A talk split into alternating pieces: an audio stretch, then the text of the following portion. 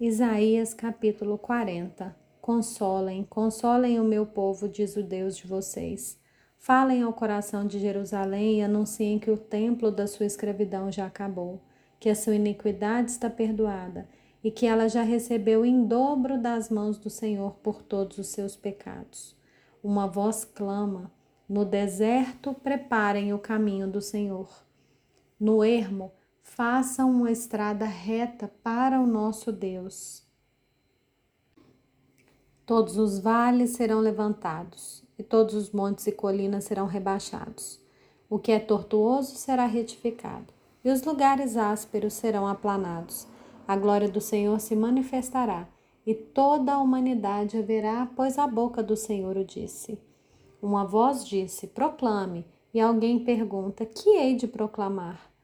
Toda a humanidade é erva e toda a sua glória é como a flor do campo. A erva seca e as flores caem, soprando nelas o hálito do Senhor.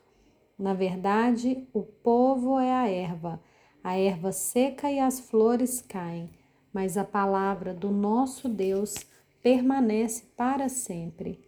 Ó Sião, você que anuncia as boas novas, suba a um alto monte Ó Jerusalém, você que anuncia boas novas, levante sua voz fortemente. Levante-a, não tenha medo. Diga às cidades de Judá: Eis aí está o seu Deus. Eis que o Senhor Deus virá com poder, e o seu braço dominará. Eis que o seu galardão está com ele, e diante dele vem a sua recompensa. Como pastor, ele apacentará o seu rebanho entre os seus braços recolherá os cordeirinhos e os carregará no colo. As que amamentam, ele guiará mansamente. Quem na concha de sua mão mediu as águas e tomou a medida dos céus a palmos? Quem recolheu o pó da terra na terça parte de uma vasilha e pesou os montes e as colinas numa balança? Quem guiou o Espírito do Senhor? Ou como seu conselheiro, quem o ensinou? Com quem ele se aconselhou para que lhe desse compreensão? Quem lhe ensinou a vereda da justiça? Ou quem lhe ensinou a sabedoria? E quem lhe mostrou o caminho do entendimento? Eis que as nações são consideradas por ele como um pingo que cai de um balde e como um grão de pó na balança. Eis que ele carrega as ilhas como se fossem pó fino o Líbano não seria suficiente para o fogo, e os animais de lá não bastariam para um holocausto. Diante dele, todas as nações são como coisa que não é nada. Ele as considera menos do que nada, como um vácuo. Com quem vocês querem comparar Deus?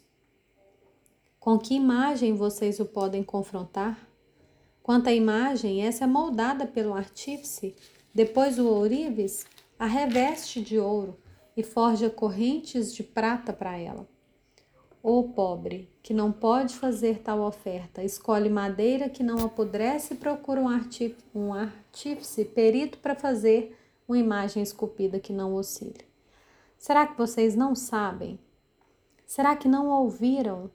Será que isso não lhes foi anunciado desde o princípio? Vocês não entenderam isso desde a fundação do mundo? Vocês não atentaram para os fundamentos da terra? Ele é o que está sentado sobre a cúpula da terra, cujos moradores são como gafanhotos. É ele quem estende os céus como cortina e os desenrola como tenda para neles habitar. É ele quem reduz a nada os príncipes e torna em nulidade os juízes da terra. Mal foram plantados e semeados, mal se arraigou na terra o seu trono, já secam o seu tronco, já secam, quando um sopro passa por eles e uma tempestade os leva como palha. Com quem vocês vão me comparar? A quem eu seria igual? Diz o santo. Levantem os olhos para o alto e vejam. Quem criou essas coisas?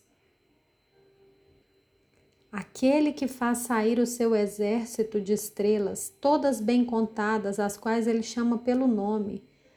por ser ele grande em força e forte em poder, nenhuma só vem a faltar. Por que então você diz, ó Jacó, e você fala, ó Israel, meu caminho está encoberto ao Senhor e o meu direito passa despercebido ao meu Deus? Será que você não sabe, nem ouviu, que o eterno Deus, o Senhor, o Criador dos confins da terra, nem se cansa, nem se fadiga? A sabedoria dele é insondável. Ele fortalece o cansado e multiplica as forças ao que não tem nenhum vigor. Os jovens se cansam e se fadigam, e os moços de exaustos caem. Mas os que esperam no Senhor renovam as suas forças, sobem com asas como águias, correm e não se cansam, caminham e não se fatigam.